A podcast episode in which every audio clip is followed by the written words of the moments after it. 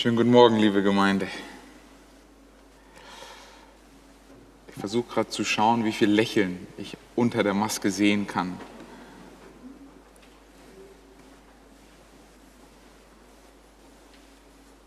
Ja, winken geht auch. Titi, vielen Dank für dein Lied, das wirklich schön gepasst hat, ähm, auch zur Predigt. Danke an die Technik. Danke an die Claudia und die Diakonie. Danke an die Gemeindeleitung. Ihr macht einen großartigen Job. Vielen Dank auch an alle anderen, die im Hintergrund sind, ob es Sabbatschule ist oder ähm, die Filme, die Aufnahmen sind für die Gottesdienste. An Martin und Sascha. Vielen, vielen, vielen Dank. Ich möchte heute, bevor ich beginne, auch wieder mit einem Gebet starten. Da werde ich euch den Predigtext vorlesen und ähm, dann mit der Kindergeschichte beginnen. Ihr dürft dazu sitzen bleiben. Ich werde kurz beten. Vater im Himmel, Herr Jesus, wir möchten dir danken, dass wir jetzt wieder heute uns hier in Freiheit und in Friede versammeln dürfen. Du siehst, in welcher Zeit wir leben, du siehst, unter welchen Bedingungen gerade unser Alltag, ja, unser Beruf, unsere Familie, unsere Freunde jetzt stecken.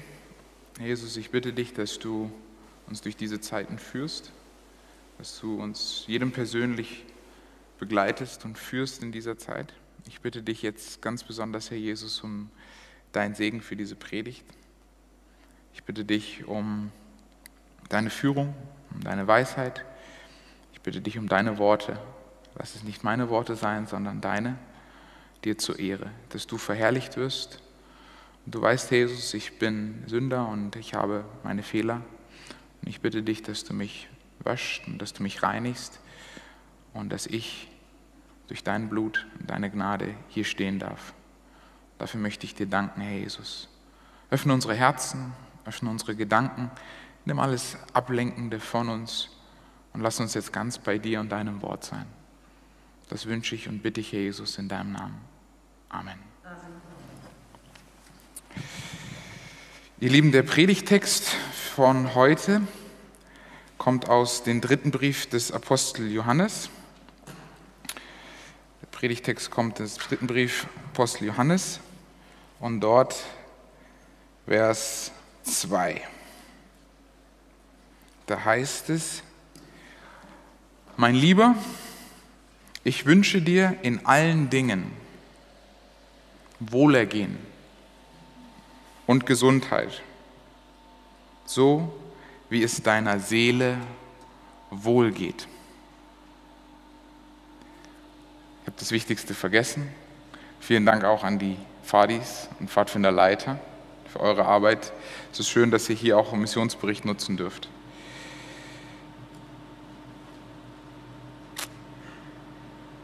3. Johannes, Kapitel, das eine Kapitel, das es gibt, Vers 2. Ich möchte die Kindergeschichte erzählen. Alle Kinder, die jetzt beim Livestream auch zuhört, auch euch möchte ich jetzt begrüßen im Livestream. Wir haben heute die Möglichkeit, mit drei Kameras zu streamen. Ich bin sehr froh, ähm, dass wir jetzt noch wirklich diese Möglichkeit haben und auch in Zukunft, wenn wir mehr Maßnahmen ergreifen müssen. Ihr Lieben, Ihr habt euch sicherlich alle mal wehgetan. Beim Spielen, beim Toben auf dem Spielplatz ist man sicherlich mal hingefallen und hat sich verletzt. Ich glaube, das ist nicht nur den Kindern vorenthalten, sondern uns auch. Wie heilen aber jetzt unsere Wunden?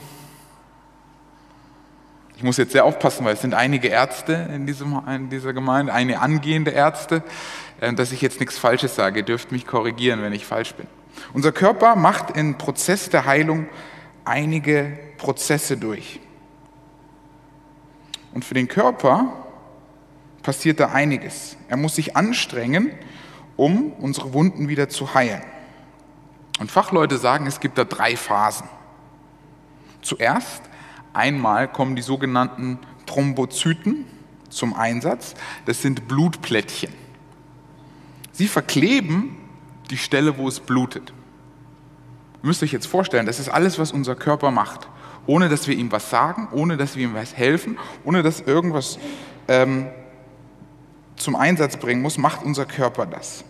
Diese Thrombozyten verkleben die Stelle, wo es verblutet ist. Und das kaputte Gefäß, wo sich es vielleicht aufgegangen ist, verengt sich.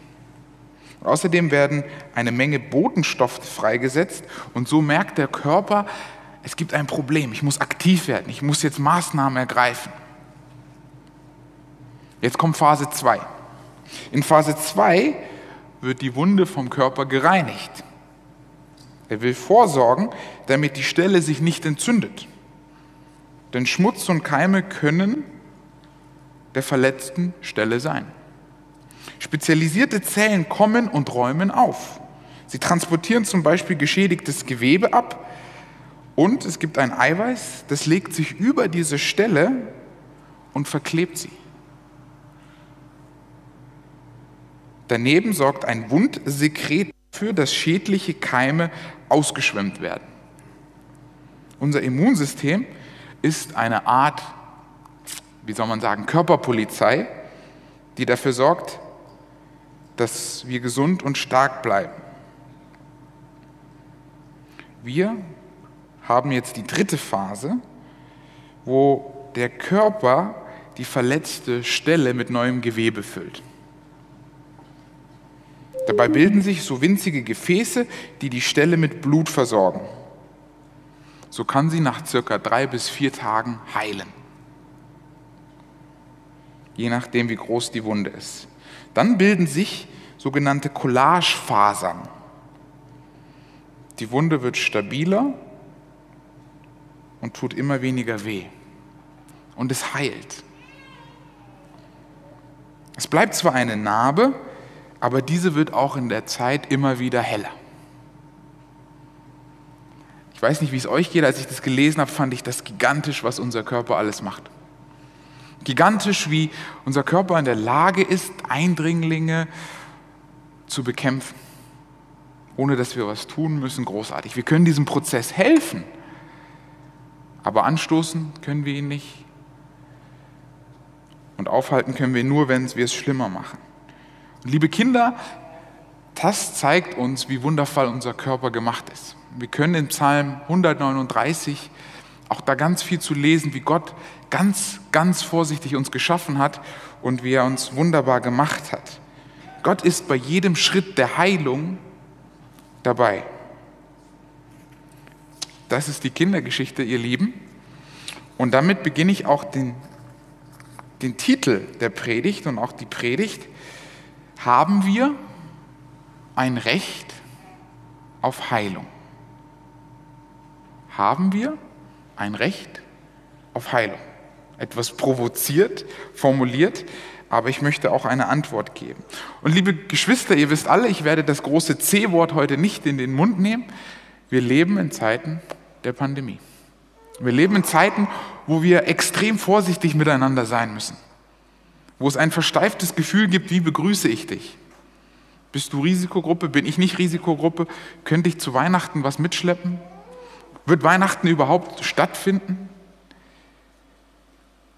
Ich weiß nicht, wenn ich mal Filme oder Videos sehe, dann ist der erste Gedanke mittlerweile, das war vor Corona. Das ist nach Corona. Ich weiß nicht, ob es euch geht. Wir haben so jetzt langsam die Corona-Brille. Läuft es korrekt ab? Läuft es nicht korrekt ab? Wir leben gerade in einer Spannung. Wir leben in einer Zeit, wo wir eine Krankheit haben, die doch nicht ganz von uns wegzuhalten ist. Wir leben in einer Zeit, wo uns Gesundheit doch so wichtig wird, dass wir sagen, die Wirtschaft muss darunter leiden, die Gesellschaft muss darunter leiden, und wir sehen, dass Corona und dieses isoliert eigentlich mehr Probleme eigentlich auch noch schafft. Ich habe einen Bericht die Woche gelesen, dass 40 Prozent der Bevölkerung in Deutschland, das heißt fast jeder Zweite, an psychischen Folgen von Corona leiden wird. Eine Prognose. Eine Krankheit, die zu anderen Krankheiten führt. Stress, Vereinsamung, Existenznöte, Angst. Wir sehen, dass Krankheit allgegenwärtig ist. Und dass diese Krankheit immer wieder in den Medien, in den Nachrichten vor uns schwebt. Und dass wir auch mit einer gewissen Angst leben. Kann ich infiziert werden? Bin ich es? War ich es? Wie ist es mit meiner Familie, mit meinen Freunden? Und wie diese innere Spannung haben. Und wir uns sehnen, wirklich tief sehnen nach Veränderung, nach Heilung, dass es wieder gut wird. Haben wir das Recht auf Heilung? Ich möchte heute mit euch vier Punkte betrachten. In Angesicht der Zeit werde ich versuchen, so gut wie möglich voranzukommen. Ich möchte die erste Frage stellen, sind Heilungsgottesdienste anderer christlichen Gemeinden, wie sind die zu bewerten? Punkt zwei, welche Aussagen gibt die Bibel zum Thema Krankheit und Heilung? Drittens, wie hat Jesus sich in seinem irdischen Leben gegenüber Kranken verhalten? Was ist sein Ziel für jeden Menschen von uns? Und zu guter Letzt, welche Ratschläge gibt uns die Bibel und der, der Geist der Weissagung zu diesem Thema? Ihr Lieben, so wie vor 2000 Jahren, und ich habe mir da wirklich Gedanken gemacht, gibt es heute immer noch Krankheiten, wo es keine Heilung gibt. Das Schöne ist, wir können in die Vergangenheit schauen und sehen, dass viele Krankheiten, die es früher gibt, es heute immer bessere Methoden gibt, damit umzugehen. Tuberkulose und so weiter und so fort. Aber es kommen immer irgendwie neue Krankheiten dazu. Und es gibt immer wieder Leute, die mir sagen, die Ärzte wissen nicht, was mit mir los ist. Wir sind im Internetzeitalter, wir sind vernetzt und haben so viel Wissen wie noch nie, aber es gibt immer noch Krankheiten, die wir nicht lösen können, die wir nicht mit fertig werden. Und dieses Thema haben sich viele Gemeinschaften und Gottesdienste und Gemeindegruppen eher im charismatischen Bereich anzusiedeln zur Aufgabe gemacht, dass man sich sogenannte Heilungsgottesdienste macht.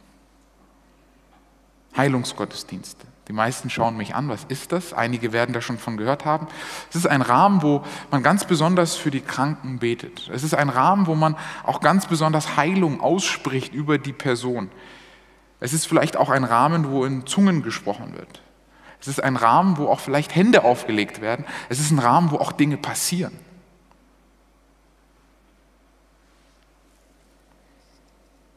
Wie bewerten wir dies? Und es gibt da auch unterschiedliche Prägungen hinsichtlich der Theologie und der Philosophie. Und ich kenne auch einige Menschen, die dorthin gehen und die das auch besucht haben, auch mir von erzählt haben, auch von meinem African Background weiß ich, dass es da auch sehr verbreitet ist, charismatische Gemeinden, wo solche Heilungsgottesdienste drin sind und Ich möchte euch, ich habe eine, einen Ausschnitt aus einer Gemeinde, die dafür wirbt, mal rausgesucht. Wie bewerben die solche Gottesdienste? Da habe ich euch Folgendes rausgesucht, da steht es auf der Website, Gott dient dem Menschen in Heilung. Blinde sehen, Lahme gehen, Taube hören, Utopie oder Wirklichkeit. Gottes Heil Heilungskraft ist für dich da um Hindernisse zu überwinden, die die natürlichen unüberwindlich aussehen können. Auch jegliche Krankheit, die die medizinische Wissenschaft mit dem Etikett unheilbar abgestempelt hat. Jesus wurde für dich zur Krankheit, damit du nicht krank sein musst. Jesus trug deine Schmerzen, damit du sie nicht tragen musst. Krankheit gehört somit nicht zu uns und hat bei keinem Menschen etwas verloren. Beanspruche Gottes Verheißung für deine Heilung und deine Gesundheit. Gottes Wille für dich ist ein Leben ohne Krankheit und ohne Schmerzen. Der Grund, warum ich diesen Titel so beziffert habe, ist, dass ich gehört habe von einer Person, die bei so einem Gottesdienst mal dabei war, dass der Pastor sagte, du hast ein Recht auf Heilung. Du hast ein Recht auf Heilung. Und die Frage, der Titel dieser Predigt ist, haben wir ein Recht auf Heilung? Die Tatsache ist, was ich schon vorher gesagt habe, dass in diesen äh, Gottesdiensten übernatürliche Dinge passieren. Dass Menschen, die ein Problem hatten, rausgehen ohne ein Problem. Die Frage ist, können wir aber ein Recht aus der Schrift ableiten oder eine Verheißung in Anspruch nehmen, um gesund zu werden?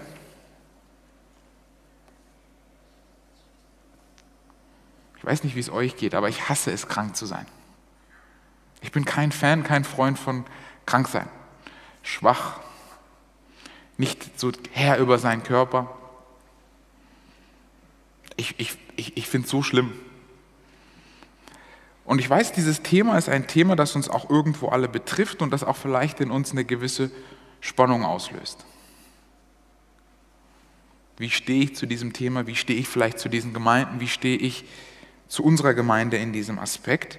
Und ich hoffe, dass ich mit ein paar Texten etwas diese Spannung lösen kann. Mein Predigtext war ja in dem dritten Brief des Apostel Johannes und dort der Vers 2, da hatte ich gelesen, mein Lieber, ich wünsche dir in allen Dingen Wohlergehen und Gesundheit, so wie es deiner Seele wohlgeht. Das ist ein Brief, das ist ein Gruß, aber ich bin davon überzeugt, wie wir es auch äh, vor zwei Wochen in der Gebetslesung hatten, dass Jesus, dass Gott will, dass wir gesund sind, dass es uns gut geht, dass wir stark sind, dass wir fit sind. So hat er es für uns gedacht und das ist das Ideal. Und das sehe nicht nur, nicht nur ich so. In den Worten von Johannes finden wir diesen Wunsch Gottes nach ganzheitlicher Gesundheit. Ich möchte noch einen anderen wichtigen Text lesen, Jakobus. Jakobus Kapitel 5. Jakobus Kapitel 5. Dort heißt es in Vers 13 bis Vers 16, ein ganz wichtiger Text auch für uns Pastoren, den wir auch immer wieder brauchen für die Krankensalbung. Da heißt es in Jakobus Kapitel 5, Vers 13 bis 16, leidet jemand unter euch, er bete. Leidet jemand unter euch, er bete. Ist jemand guten Mutes, er singe Psalmen.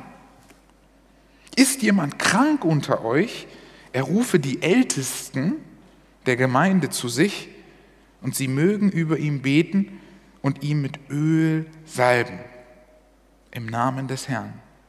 Und das Gebet des Glaubens wird den Kranken retten. Und der Herr wird ihn aufrichten und wenn er seine Sünden begangen hat, wird ihm vergeben werden. Vers 16, bekennt nun einander die Sünden und betet füreinander, damit ihr geheilt werdet. Viel vermag es eines gerechten Gebetes in seiner Wirkung. hier gibt es tatsächlich Bedingungen einer Heilung, die wir sehen. Wir sehen hier Bedingungen einer Heilung. Aber wir sehen auch eine Aufforderung. Betet. Nur für euch selber, wenn ihr krank seid, sondern auch für andere. Deswegen verlautbaren wir hier, wie es unseren Kranken geht. Deswegen teilen wir das als Gemeinde. Die Voraussetzungen hier für die Heilung sind die Ältesten, die Ölsalbung, das Sündenbekenntnis, gegenseitige Fürbitte, das sind die Bedingungen, die hier gestellt werden.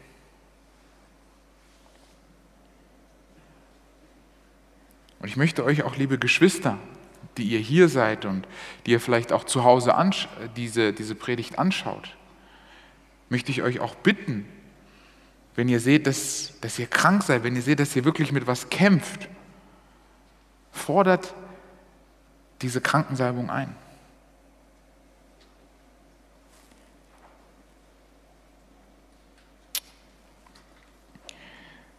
Ich weiß noch, wie Matthias Grieshammer als mein Mentor war, hat er was ganz Besonderes gesagt. Er hat gesagt, bei einer Krankensalbung ist nicht immer das Ergebnis eingekehrt, das man sich gewünscht hat. Aber es ist immer etwas passiert. Es ist immer etwas passiert nach der Krankensalbung. Oder wir lesen in 2. Mose Kapitel 15, Vers 26. In 2. Mose Kapitel 15, Vers 26 heißt es, und er sprach, wenn du willig auf die Stimme des Herrn, deines Gottes, hörst und tust, was in seinen Augen recht ist, seinen Geboten gehorchst und alle seine Ordnungen hältst, dann werde ich dir keine Krankheiten auferlegen, die ich den Ägyptern auferlegt habe. Denn ich bin der Herr, der dich heilt. Ich bin der Herr, der dich heilt. Gott möchte durch Gesundheitsgrundsätze, durch Dinge, die er uns schon vor langer, langer Zeit auch in seinem Wort offenbart hat, ob es die Speisegesetze sind, ob es die Hygienegesetze sind, ob es die Reinheitsgesetze sind, die Menschheit vor Krankheit bewahren. Auch hier sehen wir, dass Gott nicht daran interessiert ist, dass wir krank sind. Das ist nicht, ja, dass er auch mitleidet und dass er will, dass es uns gut geht. Und das sehen wir auch in der Wissenschaft und in den modernen Studien heute wieder äh, wiedergespiegelt, dass genau diese Dinge uns nicht gut tun. Ob es jetzt ähm, zum Beispiel die Ernährung ist oder andere Dinge, dass wir heute sehen, dass sich das, was Ellen White und die Bibel ähm, vor langen, vor langen Jahren gesagt hat, wichtig ist. Und da bin ich auch unserer Gemeinde sehr dankbar, denn wir haben etwas, was ich so in keiner anderen Gemeinde gefunden habe. Das ist die Gesundheitsbotschaft. Wir haben einen Verein, DVG, der sich nur mit Gesundheit auseinandersetzt. Gesundheit ist uns wichtig. Gesundheit hilft uns auch in der Beziehung zu Gott und zueinander. Und Gott möchte uns da auch nicht im Dunkeln lassen. Und wir haben da viele Beispiele. Ich möchte eine Beispiele mit euch anschauen. Zum Beispiel im Neuen Testament. Sehen wir in Markus Kapitel 16. Markus Kapitel 16, Vers 17 und 18. Diese Zeichen werden aber denen folgen, die glauben. Ich springe ein Stück weiter. Schwachen werden sie die Hände auflegen und sie werden sich wohl befinden. Das war Markus Kapitel 16, Vers 17 und 18. Wir sehen hier, dass die Praxis der Handauflegung gemäß Jakobus 5 auch hier nach Jesus praktiziert werden soll. Ein weiteres Beispiel, Matthäus Kapitel 10, Vers 1.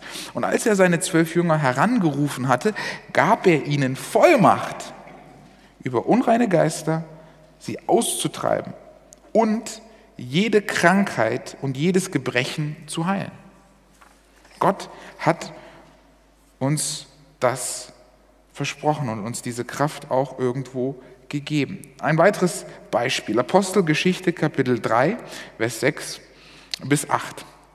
Petrus aber sprach, Silber und Gold besitze ich nicht, was ich aber habe, das gebe ich dir. Im Namen Jesu Christi des Nazareas gehe umher. Und er ergriff ihn bei der rechten Hand, richtete ihn auf, sofort wurden aber seine Füße und seine Knöchel stark. Und er sprang auf, konnte stehen und ging umher. Und er trat mit ihnen in den Tempel, ging umher und sprang und lobte Gott. Wir könnten diesem Beispiel noch ganz, ganz viele hinzufügen. Das Interessante ist, es gibt genau solche Heilungen auch im Alten Testament. Naemann, 2. Könige Kapitel 5. Hiskia, 2. Könige Kapitel 20, der auch sterben sollte aufgrund eines Gebetes von Gott noch 15 Jahre weiteres Leben bekommen hat. Ich möchte die ersten Hälfte der Predigt so zusammenfassen. Gott wünscht sich für jeden Menschen Gesundheit. Punkt Nummer eins. Gott wünscht sich für jeden Menschen Gesundheit. Punkt Nummer zwei. Gott hat zu allen Zeiten geheilt. Ob es das Alte Testament ist, ob es das Neue Testament ist, ob es heute in unserer Zeit ist. Gott hat und wird in allen Zeiten heilen. Punkt Nummer drei, Gott hat sich nicht verändert und kann auch heute noch heilen. Punkt Nummer vier, Gott fordert zum Gebet für die Kranken auf. Gott fordert sogar dazu auf, betet. Und hier ganz spezifisch von den Ältesten. Und Punkt Nummer fünf, Gott hat durch seine Gebote für Krankheitsprävention gesorgt. In großen Teilen. Nicht in jeder Hinsicht, aber in großen Teilen.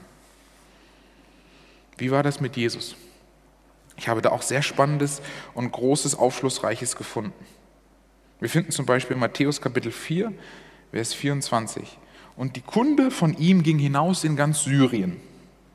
Und sie brachten zu ihm, hier heißt es, alle Leidenden, die mit mancherlei Krankheiten und Qualen behaftet waren und Besessene und Mondsüchtige und Gelähmte. Und er heilte sie. Alle. Matthäus 8, Vers 16. Als es aber Abend geworden war, brachten sie viele Besessene zu ihm und er trieb die Geister aus mit seinem Wort und er heilte alle Leidende. So steht es in Matthäus 8, Vers 16. Lukas 4, Vers 40. Als aber die Sonne unterging, brachten alle, die an mancherlei Krankheit leiden hatten, sie zu ihm. Er aber legte jedem von ihm die Hand auf und heilte sie. Wir könnten hier noch viele Texte hinzufügen.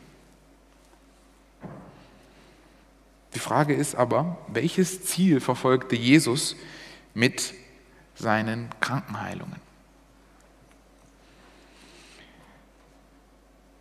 Es war das Ziel von Jesus, den Menschen seine Barmherzigkeit, das gnädige Wesen des Vaters zu zeigen und die sichtbar zu machen für die, die nicht kannten.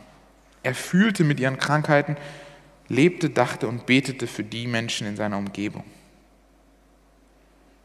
Aber Jesus Ziel ist und war es auch damals, und das ist das ganz Wichtigste, was ich heute sagen möchte, dass alle Menschen gerettet werden.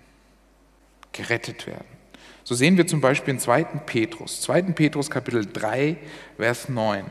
Der Herr verzögert nicht die Verheißung, wie es einige für eine Verzögerung halten, sondern er ist langmütig euch gegenüber, da er nicht will, dass irgendwelche verloren gehen, sondern dass alle zur Buße kommen.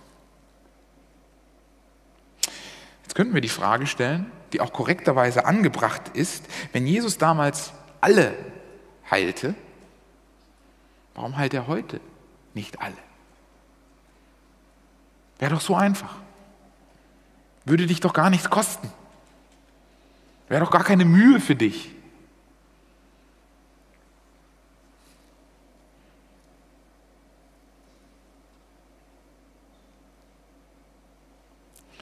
Oder kann es sein, dass Jesus auch damals nicht alle heilte? Es gibt eine Geschichte in Johannes Kapitel 5, die das eindrücklich macht. Da heißt es aus dem Buch Das Leben Jesu, erneut war Jesus in Jerusalem.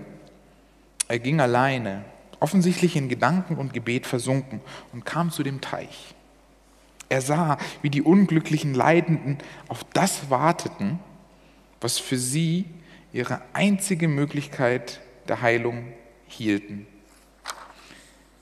Er sehnte sich danach, seine heilende Kraft zu betätigen und jeden Leidenden gesund zu machen. Doch es war Sabbat.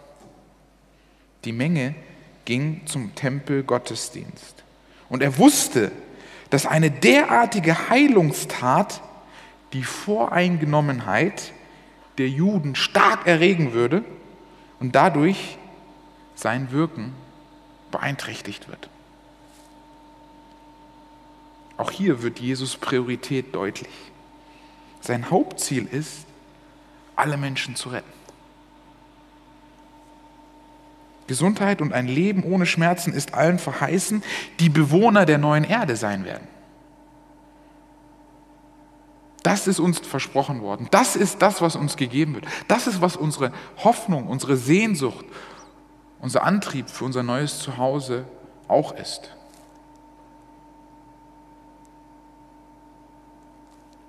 Heilungen im großen Umfang, wie er sonst pflegte und gern getan hätte, hätten hier in dieser Situation den Erlösungsplan gefährdet, da der Widerstand gegen seine Person zu früh zu groß geworden ist.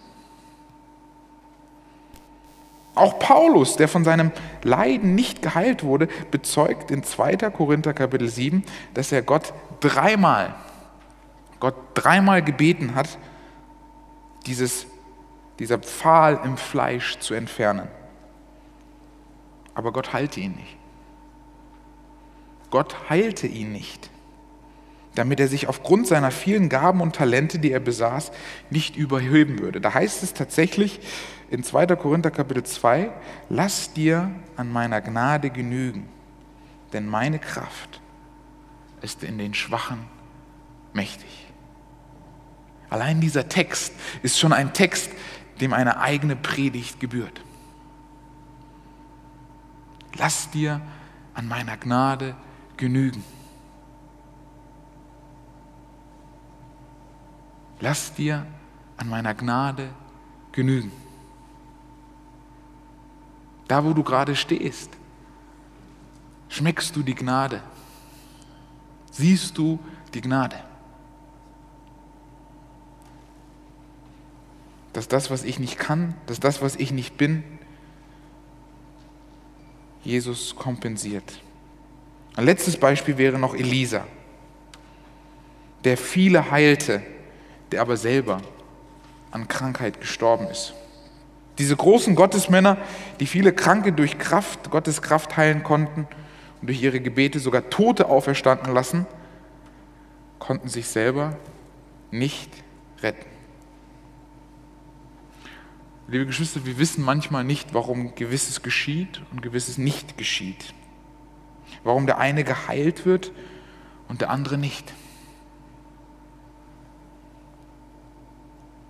Aber wir dürfen wissen, dass Gott alles in seinen Händen hält und wir ihm jede Situation anvertrauen können. Dass er die Dinge sieht, die wir nicht sehen können. Dass er eine Sicht von der Vergangenheit hat, von der Gegenwart und von der Zukunft. Dass er über dreidimensional sieht. Und dass er genau weiß, und wenn wir das glauben, dass er allmächtig ist und Liebe, dass es gut sein wird.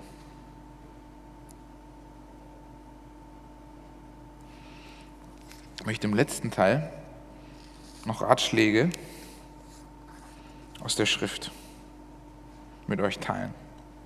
Da heißt es, auch Christus ist derselbe mitleidsvolle Arzt, der er während seiner irdischen Laufbahn war. In ihm ist ein heilender Balsam für jede Krankheit, wiederherstellende Kraft für jede Schwachheit seine Jünger heutzutage sollen eben sowohl für die Kranken beten, wie seine Jünger vor Alters beteten. Genesung wird folgen, denn das Gebet des Glaubens wird dem Kranken helfen.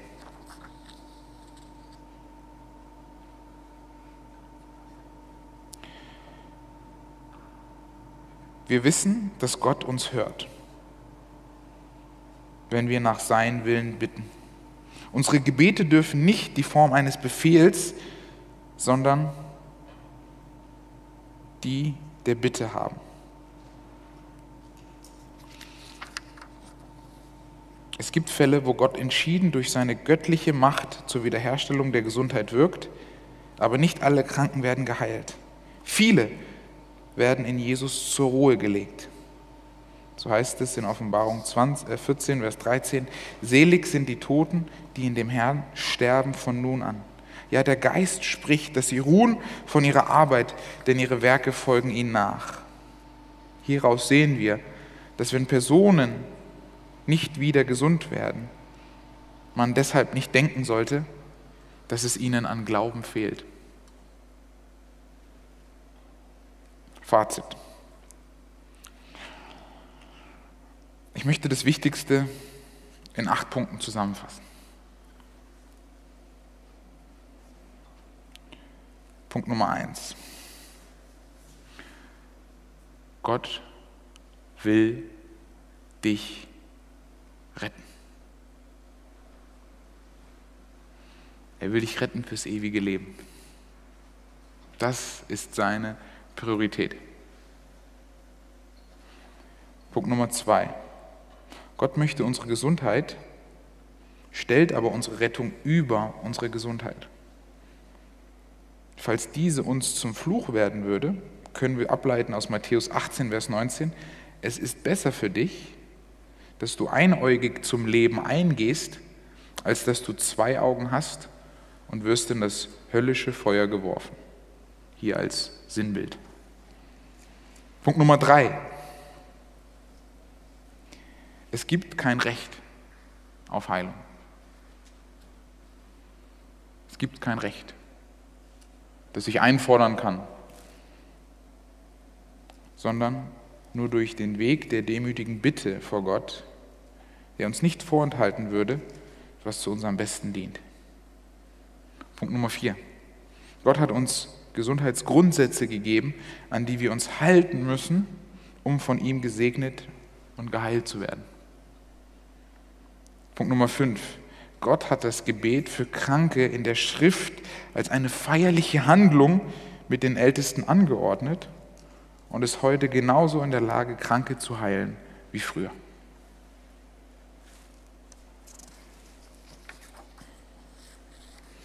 Punkt Nummer 6.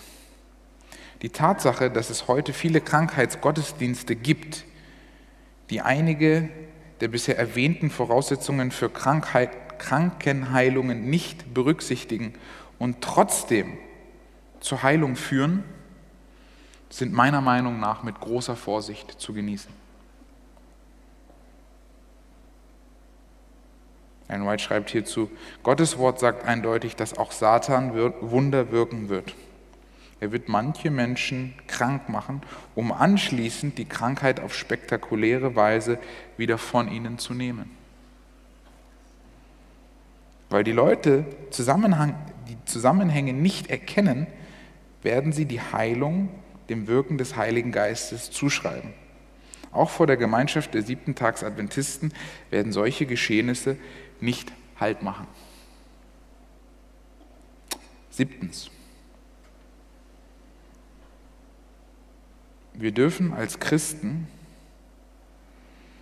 das Leiden anderer Menschen, unserer Mitmenschen annehmen, für sie wirken und für sie beten. Das ist fast schon ja unsere Pflicht. Der letzte Punkt. Achtens. Nicht jede Krankheit ist selbst verschuldet. Wir sollten uns davor hüten, andere aufgrund von Krankheiten zu verurteilen. Ganz wichtig. Es ist wichtig, gerade unsere kranken und leidenden Geschwister zu ermutigen und zu trösten. Und es geht hier nicht nur um körperliche Krankheiten, liebe Geschwister, es geht hier auch um psychische Krankheiten. Einsamkeit. Oder vielleicht auch ganz banal Leute, die denken, die haben ein bisschen Klatsch. Leute, die unangenehm sind. Leute, die vielleicht schwierig sind, können auch eine Krankheit mit sich tragen. Was interessant ist, das ist der letzte Gedanke. Ich habe eine Studie gelesen, die gesagt hat, Leute mit einem starken Glauben kommen besser durch die Krise. Man hat Daten erhoben, man hat Wissenschaft gemacht, man hat Ausfragen gemacht und man hat gesehen, dass Leute, die einen starken Glauben haben, besser durch die Pandemie kommen. Man hat gesehen, sie machen sich weniger Sorgen beim Job. Man hat gesehen, sie sind optimistischer in ihrer Zukunft und man hat gesehen, dass es ihnen vieles leichter fällt. Aber eine Sache hat sich nicht geändert bei Leuten, die angestrichen haben, haben einen starken Glauben. Das fand ich interessant in dieser Studie. Es war eine Jugendstudie. Und was sich nicht verändert hat, egal wie gläubig man war, war, wie sehr man für andere da war. Wie wichtig die anderen einem waren. Das hatte keinen Effekt auf die Gläubigkeit, dieser Faktor. Und ich bete und ich wünsche, dass uns das nicht widerfällt. Dass unser Glaube nur für uns gelebt ist. Liebe Geschwister, ich wünsche uns, dass wir im Umgang mit kranken Menschen am Wort Gottes uns orientieren. Möge Gott uns Weisheit schenken, so zu handeln, wie er es uns als Mensch auf Erde vorgelebt hat, nämlich für andere zu leben, denken und zu beten. Amen.